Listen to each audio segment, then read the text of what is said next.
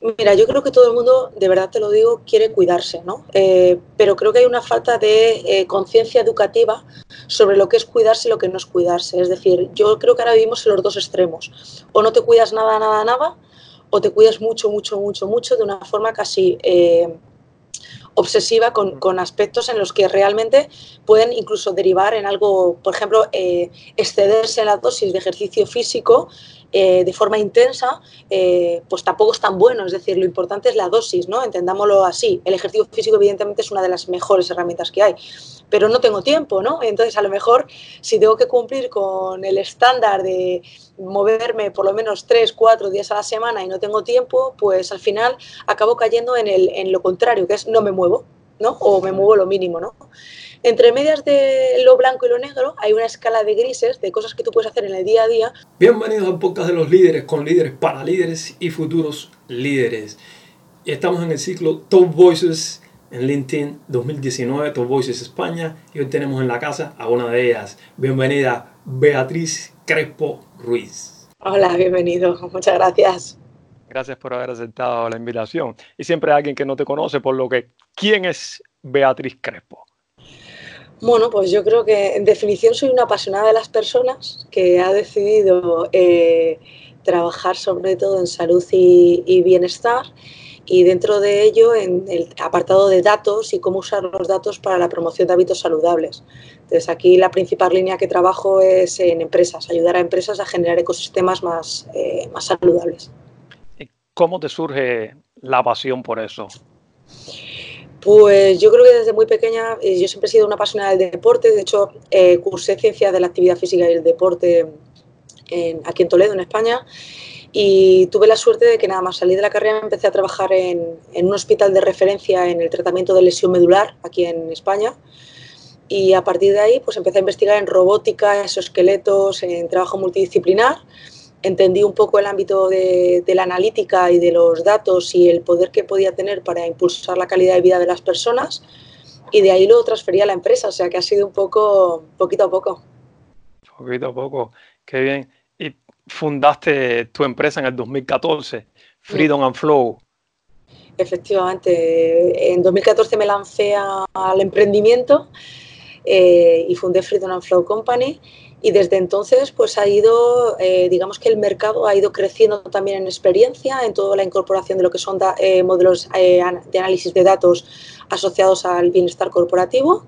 Y empezamos con un modelo mucho más centrado en proveedor de servicios deportivos, de nutrición, de coaching, o sea, todo lo que son eh, soluciones, pero siempre con, eh, con, una fuerte vocación hacia la recogida o la medición del efecto que todo ello tenía en la salud. Y para eso utilizábamos equipamiento tecnológico, seguimos utilizándolo, hasta que ya hace dos años empezamos a desarrollar nuestras propias soluciones eh, predictivas.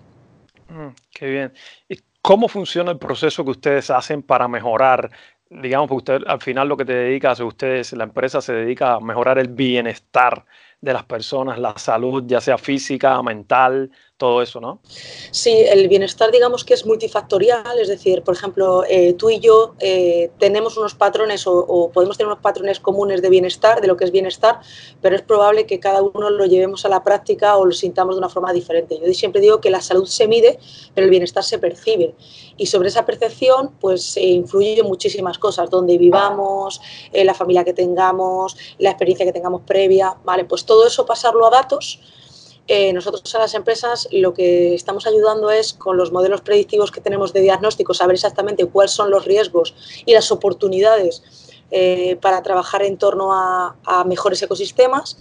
Todo eso lo traducimos a microhábitos que se pueden llevar en el día a día. Eh, eh, estudiando no solamente los microhábitos personales, sino también, eh, como ya te digo, todo el ecosistema, es decir, toda la fuente de datos que puede provenir de otras soluciones, otros proveedores, eh, para unificarlos todo en un solo criterio, en una hoja de ruta a nivel estratégico que vaya pues potenciando, potenciando ese ecosistema saludable de forma estratégica. Qué bien. Pero todo eso, las empresas, claro está, tienen que preocuparse por eso, pero empieza por el individuo cada persona tiene que preocuparse y saber cómo puede mejorar su vida, ya sea mental, física. Digamos que en materia de salud y bienestar hemos pasado de un modelo de prevención de riesgos laborales, en la que en cierta manera las empresas eh, tenían que eh, auditarse en ese sentido, sigue estando, pero ahora hemos pasado a un modelo mucho más proactivo. De hecho, también la sanidad eh, está trabajando en ese modelo en el que el propio individuo es el responsable de forma proactiva de su autocuidado. ¿no? Entonces, aprovechando eh, que el mundo también está evolucionando en este sentido, pues nosotros lo que le ayudamos a las empresas es a proponer escenarios en el que el individuo, eh, para el individuo sea mucho más fácil tomar decisiones para cuidarse. ¿Cómo alguien puede empezar ese proceso de decir, porque sabes que vivimos en un mundo súper acelerado, que la gente no dice, no tengo tiempo ni siquiera para, para nada, ni siquiera se pueden parar a, analizar cómo va su vida. Y creo que esto es importante. Entonces, ¿cómo alguien puede comenzar ese proceso de decir, ok, voy a parar y voy a empezar a, vivir la vida mejor? Pues precisamente ese es uno de nuestros eh, productos digitales que se llama Wellbeing Score, que lo que haces es eh, juegas, es un juego gamificado de, preguntas y, respuestas con, con, un ente que le llamamos Sherpa, como los que suben, te ayudan a subir el, el Himalaya, ¿no? Pues precisamente por eso, por la dificultad de tener que empezar a dar el paso, ¿no? Entonces lo que tú haces después de ese juego, que dura entre 12 y 15 minutos, un poquito más si te vas entreteniendo en todo el juego, eh, tú recibes un informe personalizado que identifica cuáles son tus hábitos sedentarios, cuáles son tus hábitos activos y un micro plan de acción con micro hábitos fáciles de implementar en función del estilo de vida que, tengas y que vaya detectando la, herramienta. Eh, entonces sería el primer paso. A partir de lo que nosotros hemos facilitado es ese primer paso que es necesario para decir yo sé que no como bien, o sé que no tengo tiempo, o sé que sé las cosas que no hago bien, pero joroba, también es importante saber las cosas que hacemos bien para potenciarlas y las cosas que no hacemos tan bien, eh, cómo poder ir eh, cambiándolas poco a poco ¿no? y eh, generando esa base de microhábitos que al final van a cambiar el comportamiento diario. ¿Cuál es el principal problema que ves en las personas que no comienzan, ¿qué crees que es lo que los tiene en ese mundo de que no puedo obtener lo mejor de mí, no puedo vivir al máximo? Mira, yo creo que todo el mundo, de verdad te lo digo, quiere cuidarse, ¿no? Eh, pero creo que hay una falta de eh, conciencia educativa sobre lo que es cuidarse y lo que no es cuidarse. Es decir, yo creo que ahora vivimos en los dos extremos. O no te cuidas nada, nada, nada, o te cuidas mucho, mucho, mucho, mucho de una forma casi eh, obsesiva con, aspectos en los que realmente pueden incluso derivar en algo, por ejemplo, eh, excederse en la dosis de ejercicio físico eh, de forma intensa, eh, pues tampoco es tan bueno. Es decir, lo importante es la dosis, ¿no? Entendámoslo así. El ejercicio físico, evidentemente, es una de las mejores herramientas que hay, pero no tengo tiempo, ¿no? Entonces, a lo mejor, si tengo que cumplir con el estándar de moverme por lo menos tres, cuatro días a la semana y no tengo tiempo, pues al final acabo cayendo en, el, en lo contrario, que es no me muevo, ¿no? O me muevo lo mínimo, ¿no? Entre medias de lo blanco y lo negro hay una escala de grises, de cosas que tú puedes hacer en el día a día y que se está demostrando que tiene más impacto en la salud que andar por picos. Es decir, eh, de pronto hago mucho ejercicio y de pronto no hago nada. ¿no? Eh, serían lo que se llaman actividad física en el día a día o actividades de la vida diaria y las actividades de la vida diaria laboral que digamos que es lo que más cuesta. Es decir, yo creo que a la persona lo que más le cuesta es tener esa base educativa de decir, según mis etapas, en un año podemos tener diferentes etapas, qué es lo bueno y qué es lo malo, o qué es, cuáles son los hábitos que son saludables para mi estilo de vida en cada momento. Eso yo creo que es lo que nosotros estamos trabajando y es lo que los datos nos están dando eh, un mayor impacto. Sí, sí. ¿Tienes un tip, un consejo para alguien que quiera empezar ya hoy y decir, quiero cambiar, quiero comenzar a vivir mejor? Pues yo creo que lo primero es eh, intentar moverse lo máximo posible, que el cómputo final, al final del día, cuando tú mires tu, smartphone o tu móvil y, veas los pasos, que solo registra el, móvil y lo tenemos en el bolsillo, pues que hayas sido capaz eh, de sumar un poquito más de pasos en el cómputo total. Es decir, si vas en moto y vas de puerta a puerta, intentar darte un paseo. Eh, si no, si subes ascensor, intentar subir y bajar escalones. Es decir, que al final yo creo que para empezar hoy, que la diferencia entre hoy y mañana sea que conscientemente me mueva más o haga por moverme más en mi día a día. Eso sería un cambio eh, que impacta mucho más de lo que pensamos, sin necesidad de ir al gimnasio, sin necesidad de mm. muchas otras cosas. Sí, Eso yo creo sería lo primero. Uno de los grandes problemas es que la gente se acomoda, se queda en la zona de confort y no quiere salir de ahí. Y este es un, un gran problema. O, o, piensa que por no hacer grandes cambios no está impactando en su salud. Y no, no, esto va de pequeños cambios. Es decir, eh, si yo soy capaz de tomar decisiones, oye, pues hoy tengo bastante estrés, pues me voy a adelantar, voy a intentar comer un poco más de verdura, comer un poco más de proteína eh, y no tanto ultraprocesado. Eh, ese pequeño cambio, aunque parezca que no impacta, impacta muchísimo.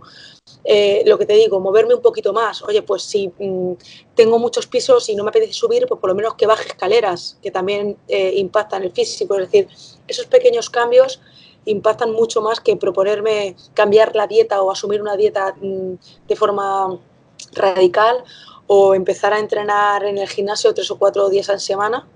Eh, yo creo que con uno que empecemos, pues ya el resto nos lo regalamos y poquito a poco. Sí. Eso está muy interesante, empezar poco a poco para ir después escalando eso, muy bien. Y también hablabas del, del, medio ambiente que te rodea, cómo alguien puede estructurar su medio ambiente para que le sea beneficioso, para que no le, le como se digo yo, le vaya remando en contra, en lugar le reme a favor. Exactamente, al final vivimos en un entorno, se llama, bueno, un entorno obesogénico, por ejemplo, promueve la el sobrepeso y la, la, obesidad básicamente por los hábitos que hay alrededor, la publicidad, el marketing. Eh, si, si, tienes un entorno más sedentario, vas a tender a ser más sedentario en la falta de movimiento. Entonces, yo creo que lo primero es eh, intentar ser consciente con nuestro día a día, ¿vale? Eh, y en cuanto al entorno, por ejemplo, eh, un, último estudio que, hicimos, eh, unos tips, si te tuviera que decir un tip, por ejemplo, sería el consumo de luz natural. Es decir, normalmente las personas, sobre todo en invierno, que tenemos menos horas de luz natural, es alucinante, pero en un porcentaje muy grande llegan a consumir menos de 30 minutos de luz natural al día porque la luz natural es estar al aire libre, no exposición solar directa, pero estar al aire libre. Y al final, a poco que vayas en el coche al trabajo, estés dentro de un, local trabajando y luego te metas en casa, pues el caso es que no consumimos mucha luz natural. Entonces, yo si te tuviera que dar un tip, te diría, mira, eh, lo primero que tienes que hacer es intentar estar al menos dos horas al día eh, consumo de luz natural o siempre que puedas escápate, porque esa relación con tu entorno próximo va a hacer que descanses mejor, la melatonina, los biorritmos, va a hacer que, que puedas empezar a, trabajar un poco eh, tu entorno, pero empezando por algo. Oye, pues consumo más luz natural. Y a partir de consu consumir más luz natural te vas a mover más, te va a apetecer comer comida mejor. Eh, o sea, ya todo se va a empezar a organizar poco a poco, de verdad.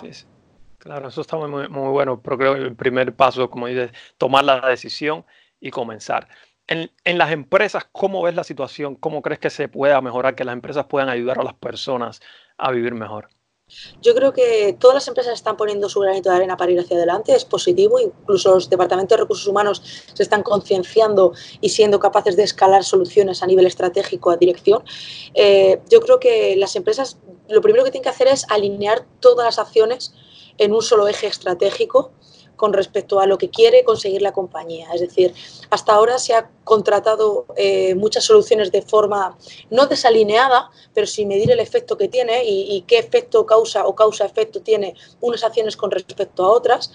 Y yo creo que en este sentido nosotros lo que facilitamos son herramientas de diagnóstico eh, con un alto poder predictivo, tanto en costes que, que puede suponer el estilo de vida, el estrés, etc., que ayude a tomar decisiones y a ver exactamente en un año qué plan de medidas se van a implementar, medir cómo impactan ese plan de medidas en los eh, KPIs que se, o los indicadores de mejora que se determinen y eso lo que hace es que se ahorren costes, que se mejore la productividad de forma objetiva y contrastada, eh, que se impacte en una disminución del absentismo, que es un problema actual, y también en la reducción de factores psicosociales que, que haga que el estrés no derive ni en depresión, ni en ansiedad, ni en ciertos problemas que aún sin causar baja administrativa está generando grandes pérdidas de productividad en las compañías.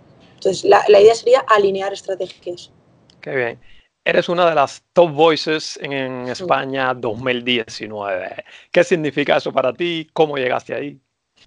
Bueno, pues me contactaron del equipo de editorial de LinkedIn. Yo llevo un tiempo eh, apostando por eh, los datos eh, de bienestar en la empresa el, y el concepto Wellbeing at Work, o sea, el, el bienestar corporativo.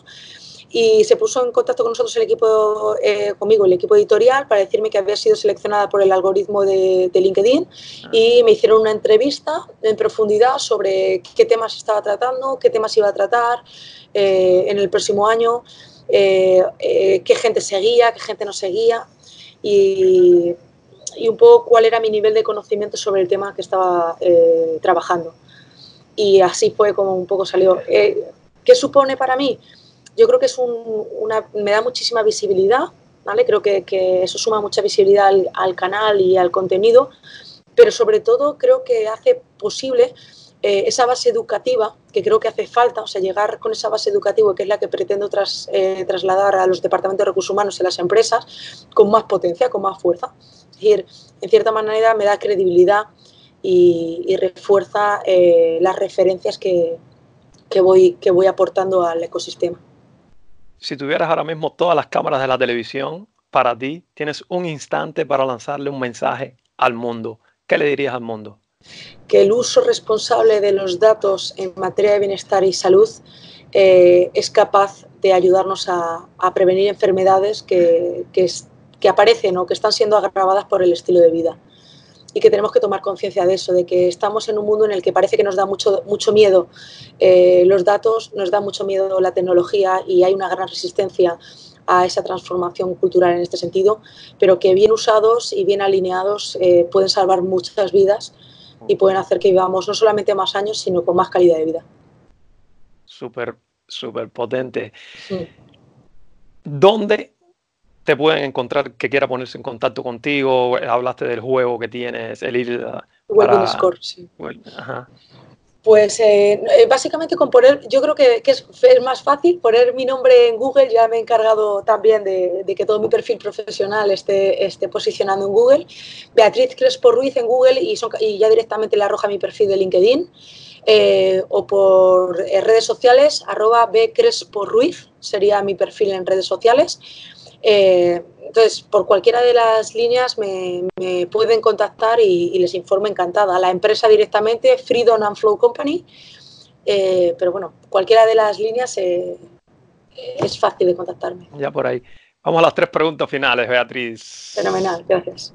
Tú que te ocupas un poco de tecnología y eso, vamos a decir que tienes, usar la imaginación, que tienes 148 años, llegaste allá con toda sabiduría, miras acá a la Beatriz Crespo que está sentada aquí ahora. ¿Qué consejos le darías para vivir una vida mejor? Pues lo primero es que mm, nada es tan importante. O sea, yo creo que ahora mismo por eh, muchos momentos de presión, eh, al final lo que me doy cuenta es que realmente eh, ni siquiera yo soy tan importante. Y eso no te imaginas la presión que quita a la hora de tomar decisiones en el día a día. yo creo que también le diría que, que esté tranquila, que trate a la gente de una forma amable, que, de verdad eh, las personas, eh, las no personas como una vez me, aconsejaron, las que no tienen títulos, las que de mm. verdad el ego está presente, aunque creo que el ego es positivo, pero no de forma el superego, que de verdad me fije en esas personas porque son las que van a hacer más feliz nuestro día a día, sobre todo en el ámbito profesional y sobre todo que cuide muy mucho mi, mi plano personal. Creo que, con el tiempo he aprendido a, que el plano personal es el sostén de la energía del día a día, que al final es lo que hace posible que, pues que las cosas profesionales salgan, que las enfermedades no salgan y que, que disfrutemos de, la velocidad también que, está cogiendo el ritmo de la vida. Segunda pregunta, ¿qué impacto quieres tener en el mundo? Un legado, algo que quieres dejarle a las generaciones que vienen. Pues eh, eh lo voy a decir a dos niveles. A nivel local, me encantaría que eh, la gente de mi alrededor disfrute de mí y yo pueda disfrutar de ellos. Y el recuerdo que quede sea de una persona cercana, amable y comprometida con, su, con el bienestar de las personas que me rodean y con el mío propio. Y a nivel de impacto un poco más a nivel mundial, me encantaría ser capaz de eh, generar una red sinérgica de profesionales, empresas, instituciones, gobierno, capaz de eh, implementar los usos de, el uso de los datos de forma responsable en la, en la predicción de, enfermedades derivadas del estilo de vida. Última pregunta. ¿Qué hace a un gran líder? Quiero decir, ¿qué características debe tener un gran líder? El humor y el amor. Ah, interesante. Sí. Yo creo que un gran líder tiene que saber eh, tener estrategias eh, basadas en el humor para superar muchos obstáculos en el día a día, pero también ser capaz de relajarse, ser capaz de ser cercano y cercana desde esa base. Eh, y luego el amor. Yo creo que cuando trabajas con cariño toda la gestión de personas, toda la gestión operativa, incluso la forma de trabajar en el día a día con, con la tecnología o con otros entes que no tengan por qué ser seres humanos, creo que ese cariño y ese amor es lo que hace que, que todo sea sostenible a medio y largo plazo. Perfecto, pues Beatriz, llegamos al final. Muchísimas gracias por haber aceptado la invitación y por haber compartido acá tu experiencia y todos tus conocimientos. Muchas gracias, ha sido un placer. Muchas gracias. Muchas gracias. Un placer, Pedro. Gracias.